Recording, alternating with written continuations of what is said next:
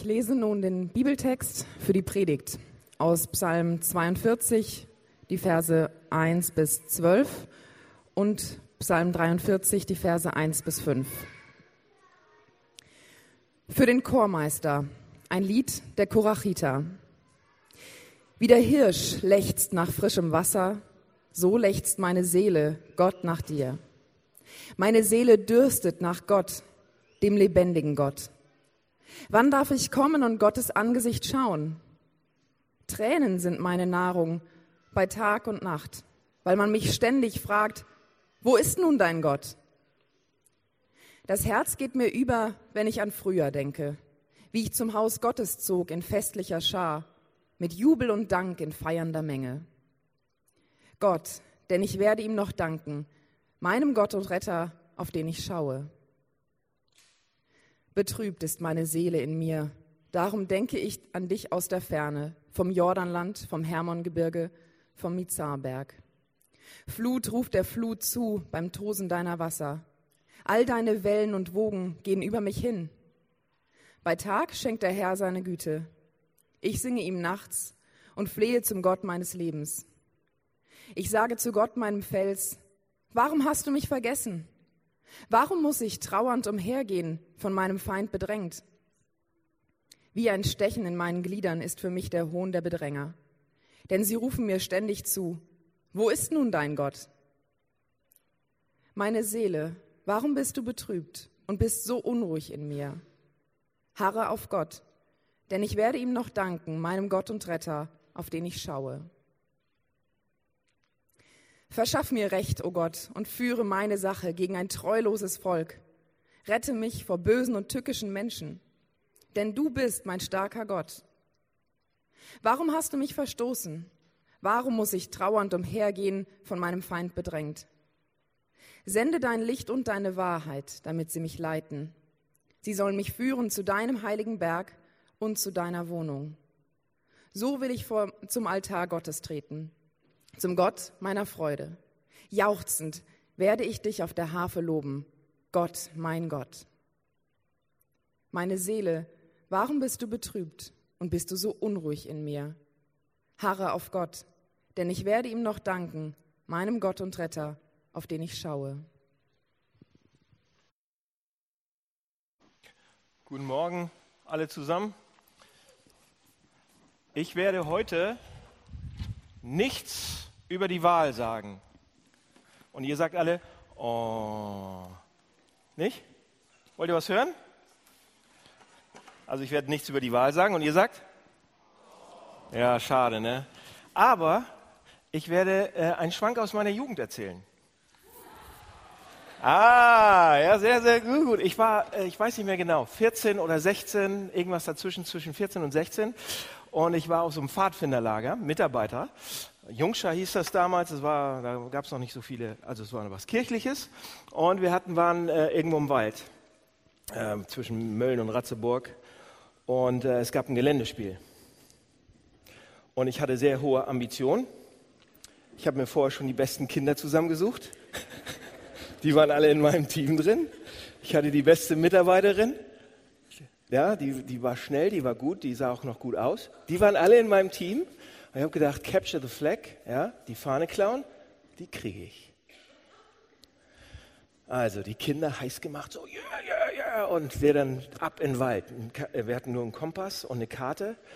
Und dann sind wir los. Und ich habe gedacht, okay, da ist die andere, wir müssen rum und von hinten und so. Und dann sind wir los. Und so nach einer Stunde wurden alle immer ruhiger. Und nach anderthalb Stunden hat keiner mehr einen Ton gesagt. Ich hatte mich komplett verlaufen in diesem Wald. Und alle wurden ruhiger und dachten, oh Mann, oh Mann, wo? Und das, ja, zwischen Mölln und Ratzeburg und da die Ecke, die alte innerdeutsche Grenze, da ist tiefer Wald. Und man weiß auch nicht, wo man rauskommt.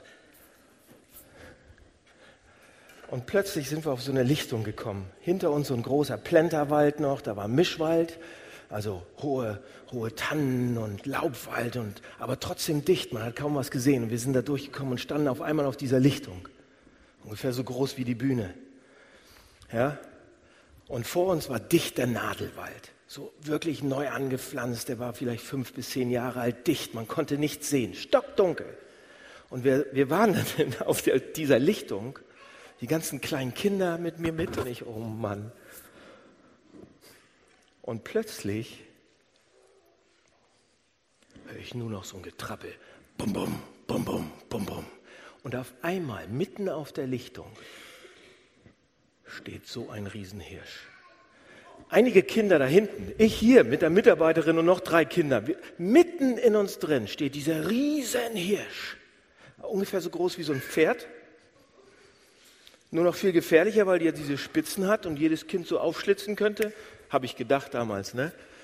Bestimmt so ein 12 oder 16, ein Riesending. Ein stattliches Tier. Wir, waren, wir, wussten nicht mehr, was wir sagen sollten. Das hat vielleicht zwei Sekunden, drei Sekunden gedauert, dann hat man nur gehört, bam, bam, bam, bam. Und dann nichts mehr. Kein Ton. Der war weg. Und man hat ihn auch nicht mehr gehört, gar nichts. Und wir nur, das, das war ein, das werde ich nie vergessen. So ein Hirsch. Habt ihr schon mal so einen Hirsch gesehen? Vielleicht habt ihr mal im Schwarzen, irgendwo im Tierpark oder so, einen kleinen Hirsch gesehen, aber das war ein stattliches Tier. Und Hirsche sind ja nicht dumm. Ja? Hirsche sind schlaue Tiere eigentlich. Und genauso wie wenn wir zum Beispiel, unser Text spricht davon, dass ein Hirsch durstig ist. Und genauso wie wir eigentlich, wenn wir durstig sind, gehen wir ja was trinken. Und ein Hirsch macht das genauso. Der merkt das früh genug und sagt, okay, trinken, ich muss ab in irgendeinen Bachlauf oder irgendwo was trinken. Und er geht da nicht erst hin, wenn er kurz vorm Verdursten ist. Aber hier lesen wir in diesem Psalm, wir gucken uns übrigens gerade die Psalmen an, das sind alte Lieder, Gedichte. Hier in diesem Psalm wird uns erzählt von so einem Hirsch, der nicht mehr nur ein bisschen Durst hat, sondern der lechzt nach Wasser. Der hat so richtig, die Zunge klebt ihm am Gaumen. Da war lange nichts mehr drin. Das heißt, die bloße Phase, der ist einfach nur ein bisschen Durst haben und so weiter, ist vorbei. Der braucht richtig dringend Wasser, dieser Hirsch. Unbedingt. Jetzt gerade lebensnotwendig. Ich brauche Wasser. Das bedeutet dieses Lechzen. Und ähm, also da geht es nicht mal nur um eine kurze Erfrischung, oh, sondern, sondern hier geht es um Überleben. Der, der braucht Wasser, damit er weitermachen kann. Und dann in der deutschen Fassung lesen wir, er, sucht, er lechzt nach frischen Wasserbächen. Habt ihr das gelesen? sind wir schon mittendrin.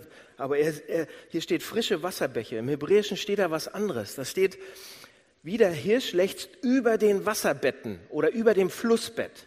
Wisst ihr, was damit gemeint ist? Das Bild, was dahinter steckt, ist, da ist dieser Hirsch, der seit langer Zeit nichts mehr getrunken hat und kurz vorm Verdursten ist, also ein lechzender Hirsch, und in der Hitze des Tages ist es richtig heiß und er kommt an seinen Bach wo es immer Wasser gab, um seinen Durst zu stillen. Aber als er kommt, um frisches Wasser zu trinken und sein Brennen zu löschen, findet er nichts als ein ausgetrocknetes Flussbett. Er ist über den Flussbetten. Das ist das Bild. Wie ein Hirsch lechzt über dem leeren Flussbett. So lechzt meine Seele nach dir. Vers 2, da lesen wir es. Wie der Hirsch lechzt nach frischen Wasserbächen so lechzt meine Seele Gott nach dir. So, was ist das? Was ist, wird hier beschrieben und warum gucken wir uns ausgerechnet diesen Psalm an? Ja? Was geht hier vor in diesem Menschen, der das schreibt? Seht ihr, der, der Autor dieses Psalms, übrigens ein Musiker, ein Künstler, schreibt das. Und, er schreibt, was er meint ist, was er schreibt da ist, ich bin der Hirsch. Und Gott ist für mich wie dieses, dieses ausgetrocknete Flussbett. Wie dieses staubige Flussbett. Ich komme zu Gott, ja, oder ich will irgendwas von Gott, oder ich möchte ihn mal kennenlernen, ich möchte mit Gott irgendwas machen, oder ich komme zu Gott, um meinen Durst zu stillen, oder ich komme zu ihm, um endlich wieder irgendwie eine Erfrischung zu bekommen oder neue Gedanken, oder ich komme, um ihn zu finden. Aber alles, was ich finde, ist ein staubiges Loch. Lehre, das wird uns gesagt hier. In Vers 3 sagt er es in buchstäblicher Form, wenn ihr mitlesen wollt. Meine De Seele, also ich persönlich, mein alles dürstet nach Gott, nach dem lebendigen Gott. Das Problem ist nicht, dass er hier nicht an Gott glaubt oder dass er sagt, ah, alles Humbug und sonst irgendwie. Denn er spricht, ihn, er spricht ja direkt von Gott, mit ihm.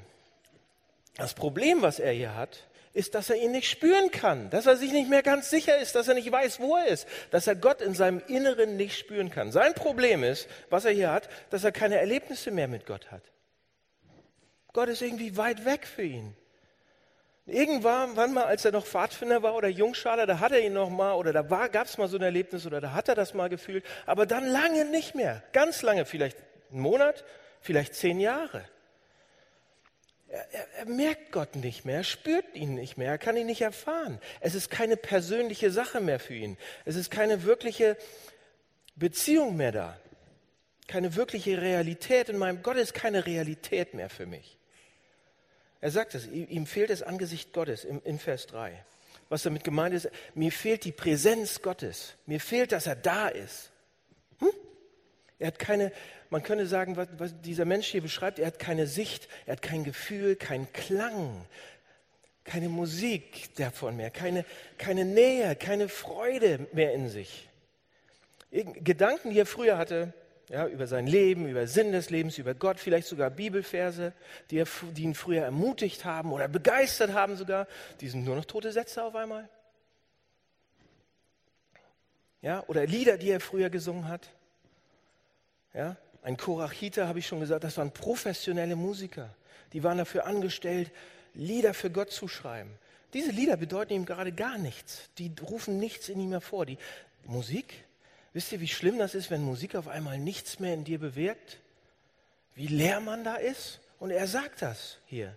Er sagt selbst in den Vers 5, früher, da bin ich mit der großen Schar ja, zum Haus Gottes und jubeln und dingen und gespielt oder was auch immer. Früher war Begeisterung da, absolut, und Jubeln und Enthusiasmus und die ganze, mit der Gemeinschaft mit den anderen Musikern zusammen. Aber auf einmal ist alles weg.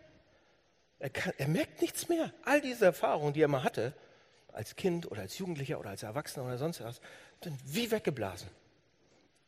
Wenn er jetzt zu Gott kommt oder wenn er jetzt auch mal in den Gottesdienst kommt oder sich mit diesen Dingen beschäftigt, dann findet er ein trockenes Loch. Ein Loch, ein leeres Loch.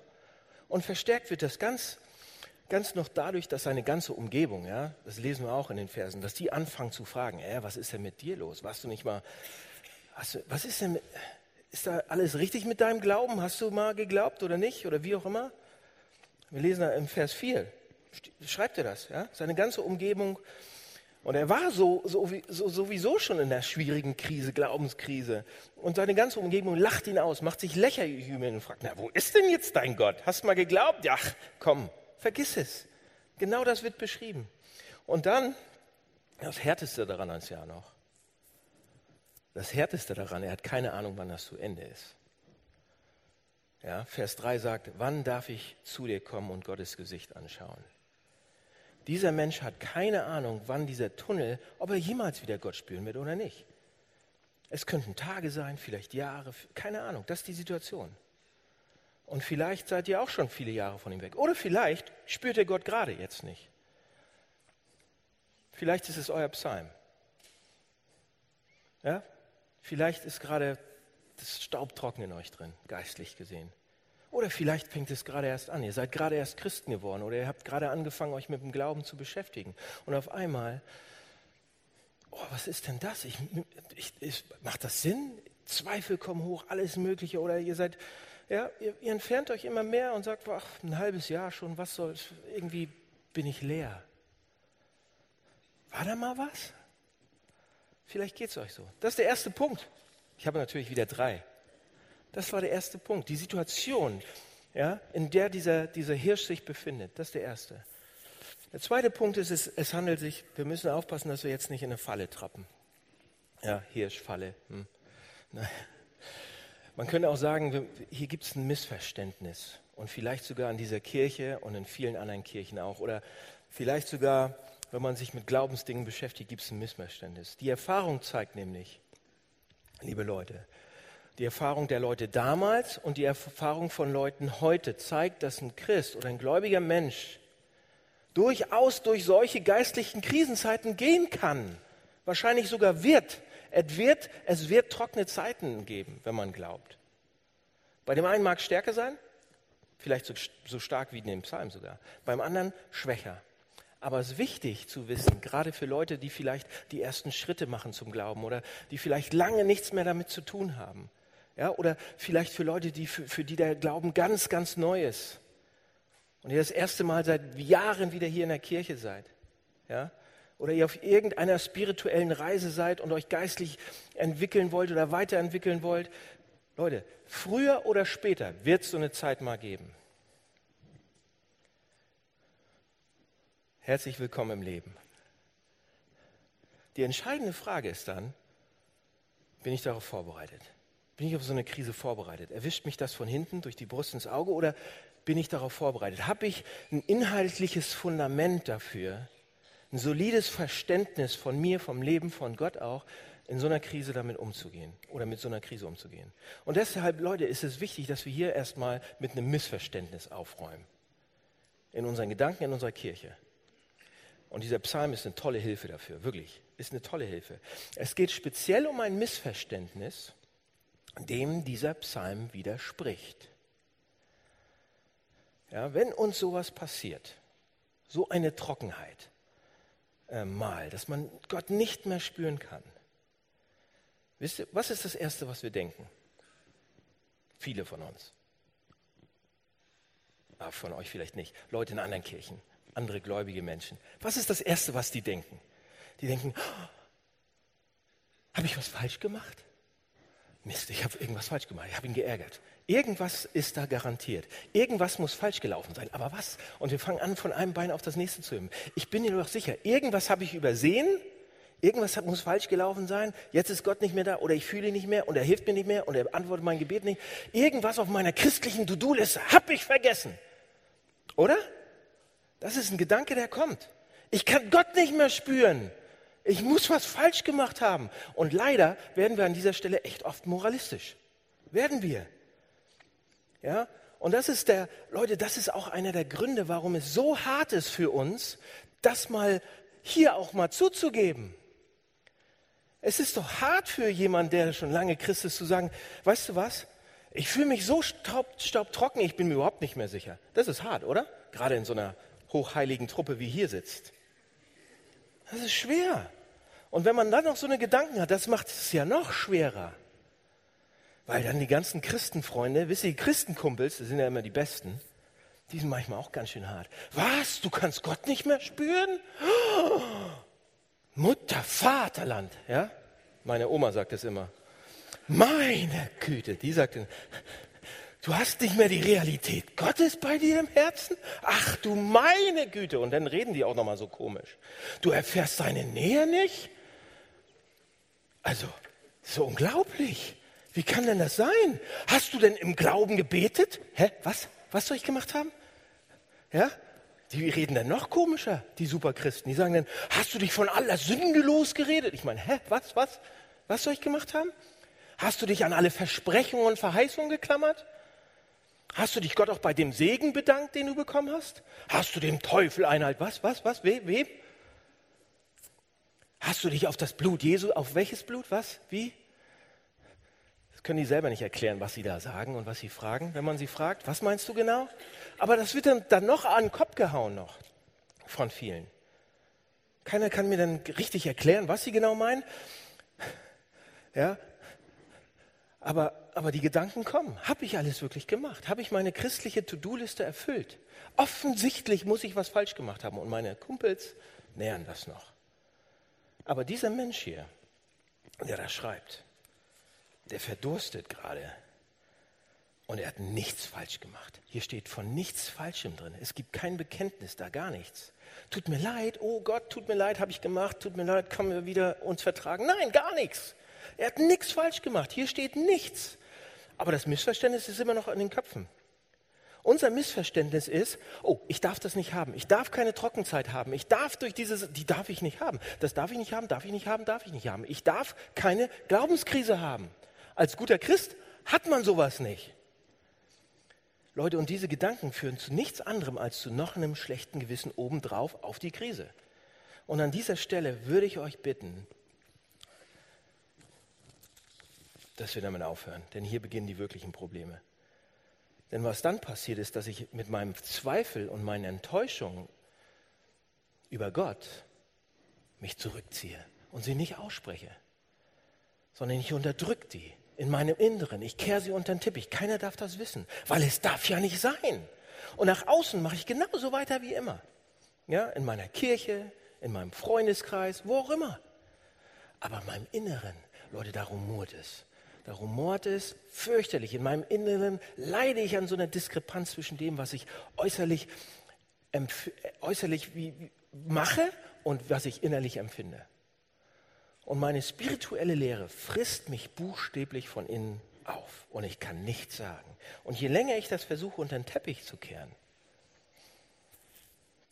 weil ich denke, oh, ich darf das nicht haben. Und dann gibt es auf einmal Leute, die komplett aussteigen. Die sagen, wisst ihr was? Kirche, Glauben, die komplett auf einmal weg sind, gehen. Die haben, die haben bis vor kurzer Zeit alles mitgemacht, waren aktiv, ja, haben alle die richtigen Worte gesagt und haben Gott auch irgendwie erlebt und haben davon erzählt. Und es gibt keine zwei Meinungen dann auf einmal.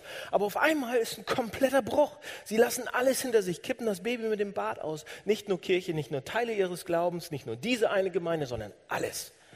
Und es entsteht fast so was wie ein Ekel gegenüber allem Christlichen. So eine Überempfindlichkeit. Kennt ihr? Schon mal gehört?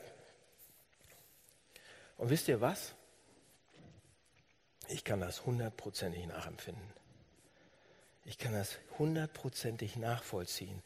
Und es ist nicht die Schuld dieser Leute, sondern das Problem liegt da, wo wir es nicht erlauben, ja, dass in uns selbst und unseren, in unseren Kirchen, in unseren Gemeinden, dass mal zugelassen wird, darüber mal zu reden. Wir, wir, wir, wir kommunizieren Zumindest unterschwellig. Du darfst das nicht, du darfst das nicht, du darfst das nicht, du darfst das nicht. Du darfst das doch nicht haben. Aber guck mal in diesem Psalm rein, zum Vergleich. In diesem ganzen Psalm ist nicht der geringste Hinweis darauf, dass dieser Mann, dieses, diese Glaubenskrise dieses Mannes etwas Verbotenes ist. Oder etwas, was er nicht haben darf. Oder etwas moralisch Schlechtes ist. Oder etwas Gefährliches ist. Pass mal auf, schon allein die Tatsache, dass dieser Psalm in der Bibel steht ja, und so ehrlich ist und so davon erzählt, mit seiner ganzen schneidenden Ehrlichkeit, mit seiner ganzen Verzweiflung, Erfahrungen der geistlichen Trockenheit. Gott ist ganz weit weg, ich kann nicht mehr spüren. Das hat nichts damit zu tun, dass wir es nicht dürfen.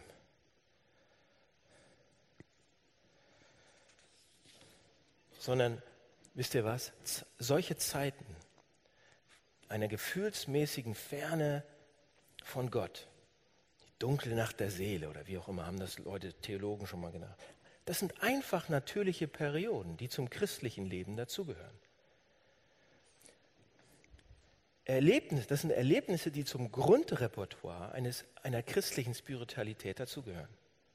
Deswegen, eine geistliche Krise ist weder gefährlich für meinen Glauben, noch muss ich ein schlechtes Gewissen haben. Habt es bitte nicht und fühlt euch auch nicht schlecht. Damit bin ich beim dritten Punkt. Letzter. Hilfe in der Krise heißt er, habe ich ihn genannt. Hilfe. Gibt es da überhaupt Hilfe?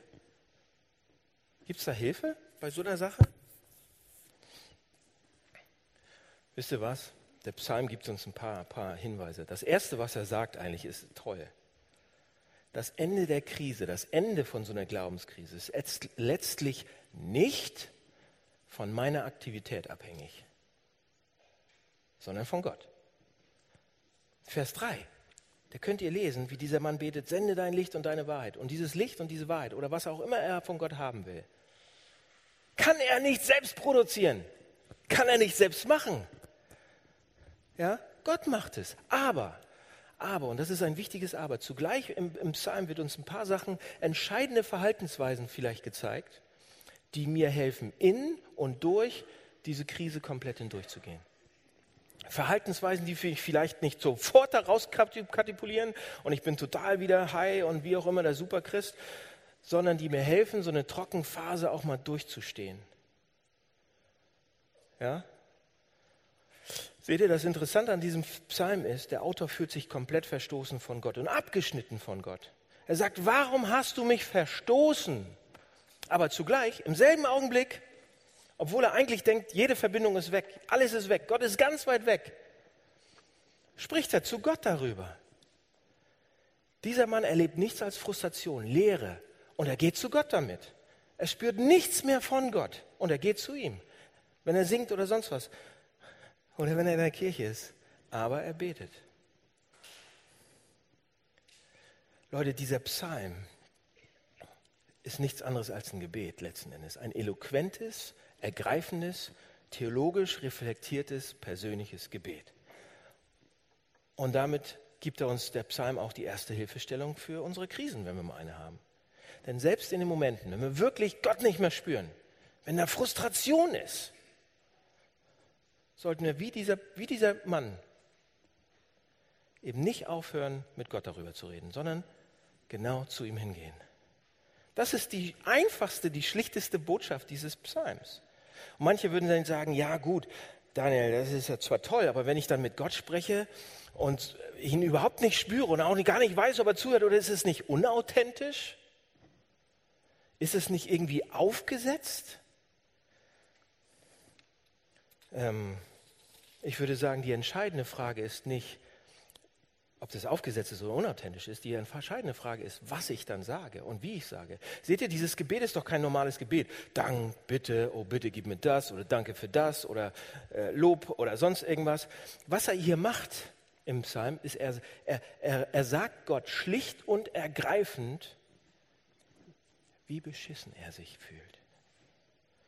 Er drückt vor Gott einfach nur aus, in welcher Finsternis er gerade ist und darunter leidet wie weit er weg ist von ihm, wie er sich vielleicht, ja, das ist, was er macht.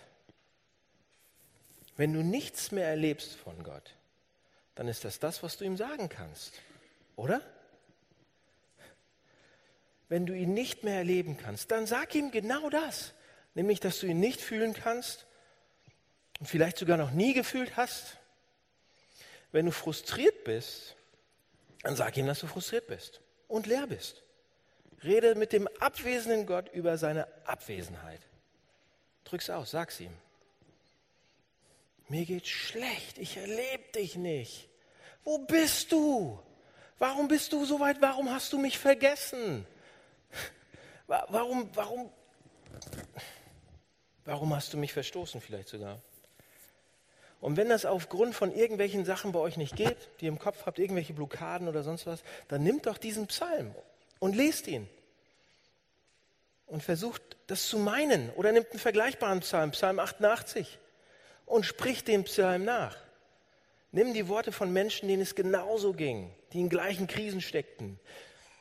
Nimm die Worte, die Gott selbst gegeben hat und die ironischerweise offen mit Zweifeln umgehen und offen mit Krisen reden und so weiter wahrscheinlich offener, als wir das je könnten. Und drück doch deine Leere und deine Frustration und deine Enttäuschung vor ihm aus. Das ist eine Gelegenheit, Leute, ehrlicher und direkter und persönlicher zu beten als jemand zuvor. Macht es. Oder Leute, andere, vielleicht einige von euch, die bisher vielleicht nicht geglaubt haben, das erste Mal wieder in Kirche sind, überhaupt keinen wirklichen Glauben hatten. Und sagen, Gott, Gott ist so weit weg, das macht mir überhaupt, sagt ihm das auch. Gott ist doch ein, ein, wenn Gott da ist, dann ist er doch Gott, der das wissen möchte von euch. So fängt man noch an, mit jemandem zu reden. Hier, keine Ahnung, ob du da bist, so könnt ihr auch anfangen. Gebet zu formulieren und zu fragen, was bist du überhaupt? Fang an, mit ihm zu reden. Leute, Pastoren geht es ja äh, nie so. Pastoren geht es manchmal auch so. Mir ging es so. Ich weiß nicht mehr wann, ab und zu, immer mal wieder, gibt es so eine Zeiten, wo ich echt ausgetrocknet bin und komplett leer. Und ich kann mich speziell an eine Sache erinnern, da war ich echt platt, ausgetrocknet, leer und ich habe Gott nicht mehr gespürt. Und wisst ihr, was ich gemacht habe? Ich habe Bibel gelesen. Nach langer Zeit mal wieder. Das war eine Zeit, wo ich echt nicht viel Bibel gelesen habe. Und das war so, als wenn meine Seele so getrunken hat. Ich war so aus, das tat mir so gut. Unglaublich. Könnt ihr auch mal probieren. Das ist meine Geschichte. Seht ihr, das größte Problem in solchen Krisenzeiten ist, dass wir an einen Punkt kommen und sagen, ich glaube, Gott gibt es gar nicht mehr. Ich glaube, Gott hat oder ich glaube, Gott hat mich endgültig aufgegeben. Ja, er ist nicht da. Er ist nicht da, ich bin nicht. Ist doch klar. Ich bin noch kein Idiot, ich bin noch kein Versager. Ich habe es nicht geschafft, ich habe es verstanden. Ich habe es nicht geschafft. Ich bin unadäquat. Er hat mich zurückgelassen, verlassen. Oder? Das ist das größte Problem. Wisst ihr, was das ist?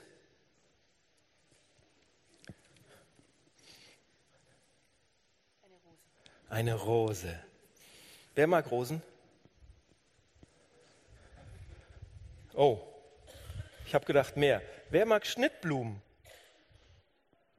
Jetzt outet euch bloß nicht. Also keiner mag Schnittblumen. Also mögt ihr auch dieses Ding nicht. Habe ich heute Morgen abgeschnitten irgendwo. In meinem Garten. Also wenn ihr so dann Schnittblumen nicht mögt und diese Rose nicht mögt, die sind ja auch schon ein bisschen, ver ne, die ist bald zu Ende. Oder? Wer mag so eine Rose? Verwelkt, abgeknickt. Wer mag denn so eine Rose?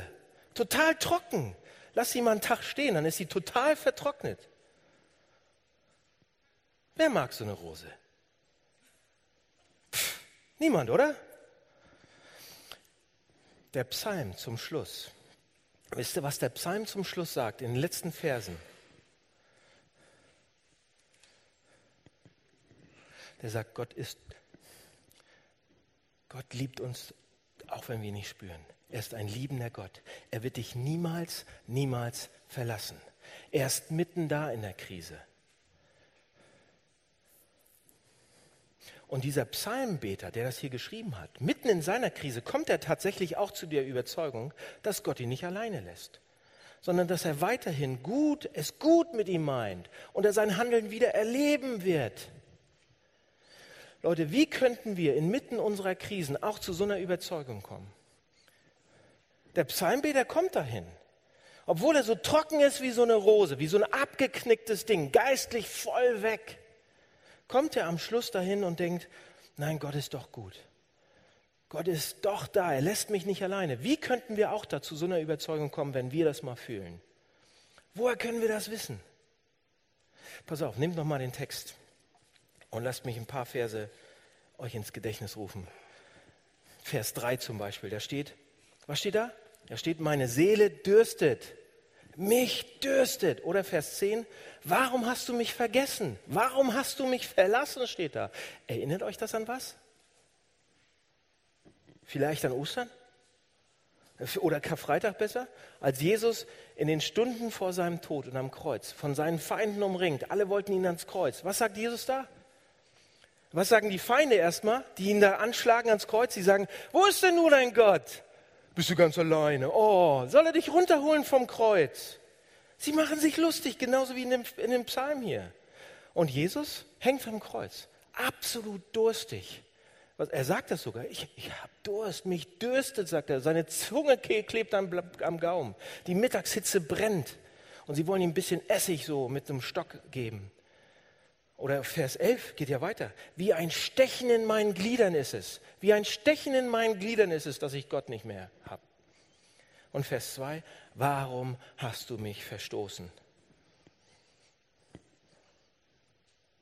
Warum hast du mich verlassen? Mein Gott, mein Gott, warum hast du mich verlassen? sagt Jesus am Kreuz. Seht ihr, dieser Psalm erinnert uns daran, was Jesus durchgemacht hat, oder? Dieser Psalm, es erinnert uns doch zumindest im Ansatz, oder nicht? Unser Herr Jesus Christus hat all das durchgemacht. Er war absolut allein ohne Gott. Und zwar noch zu einem viel stärkeren Maß, im ultimativen Umfang. Für ihn war die Trennung von Gott nicht nur ein Gefühl, sondern Realität. Für ihn war das Stechen in den Gliedern, wenn man sich, ja, nicht nur eine Metapher, oder psychosomatische Erscheinung, sondern es war Realität, als der Speer da reinging. Oder die Bedrängnis von den anderen Leuten oder das Lachen auf ihn. Das war nicht nur intellektueller Natur. Das waren Stöße und Peitschen und Folter. Und der Durst, das war nicht eine Metapher nur. Das war real. Warum hat er das gemacht? Warum ist er da durchgegangen? Warum ging es ihm so? Wegen uns. Wegen mir. Wegen dir. Jesus hat das beste, das geistlichste Leben, was man sich vorstellen kann. Gehabt. Er hat keine Sünden gehabt, keine Fehler, war der, die beste Person, die es gab. Ständiges Gebet, ständige äh, Beziehung mit seinem Vater, ständiger Austausch mit das perfekte christliche, geistliche, spirituelle Leben. Jesus hatte die ultimativen geistlichen, geistlichen Zusammenhalt mit Gott. Und dann hier in dem Psalm lesen wir und dann später in der Bibel lesen wir, dass Jesus die ultimativ geistliche Ferne und Kälte bekommen hat. Absolut wirkliche Trennung von Gott, absolut nicht spüren von Gott, ganz weit weg. Und er wusste nicht, ob das jemals zu Ende sein wird oder nicht. Damit, damit ich diese Trennung, die ewige Trennung nicht bekommen muss. Damit das Schlimmste, was mich noch treffen könnte, vielleicht so eine gefühlsmäßige Trennung ist, aber keine wirkliche.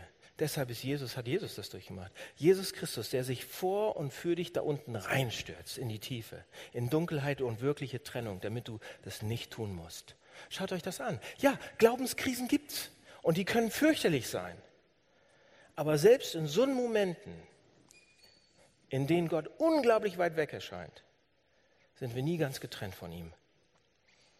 Niemals, weil Jesus diese Trennung von Gott auf sich genommen hat. Seht ihr das? Gott kann nicht weg sein, wegen Jesus. Deshalb in euren Krisen, Leute, macht eure Gefühle nicht zum Maßstab. Macht eure Gefühle und Erfahrungen nicht entscheidet daran nicht, ob Gott noch da ist oder ob er es gut meint mit euch, sondern schaut auf Jesus. Gerade in so einen Glaubenskrisen. Schaut euch an, was er gemacht hat. Wenn er den Tod für, sich, für, für euch auf sich genommen hat, wie könnt ihr euch denn dann allein lassen? Und deshalb, so eine Rose, total vertrocknet und kaputt und ausgetrocknet und verdorrt und sieht nicht mehr schön aus und ist verwelkt und geistlich am Ende. Wer will so eine Rose haben? Jesus will die haben. Jesus will die haben. Wenn es euch geht wie der Rose, Jesus möchte diese Rose haben. Lasst mich beten. Lieber Herr, vielen Dank, dass ähm, du da bist, auch wenn wir dich nicht spüren können manchmal. Und vielen Dank, dass das nicht immer so ist nicht bei allen von uns dauernd immer so ist, aber viele von uns gehen teilweise auch durch trockene Zeiten. Durch Zeiten, wo wir dich nicht spüren können und wir riesengroße Fragen haben, was ist falsch, warum und wie. Und wir uns fühlen wie ausgetrocknet und leer. Jesus, aber vielen Dank, dass du dass du einen Riegel vorgeschoben hast. Und dass wenn wir auf dich schauen und schauen, was es dich gekostet hat, wieder bei uns zu sein, dicht mit uns zu sein, dass es nicht sein kann, dass wir, dass wir ewig Trockenheit haben, sondern wir werden ewig bei dir sein, Herr. Ich bitte dich, hilf uns das zu glauben. Gib uns eine Hoffnung, die über Trockenheit und Glaubenskrisen hinausgeht. Lass uns auf dich schauen. Danke, dass du diese Rose willst. Danke, dass du uns willst, auch gerade wenn es uns so geht. Amen.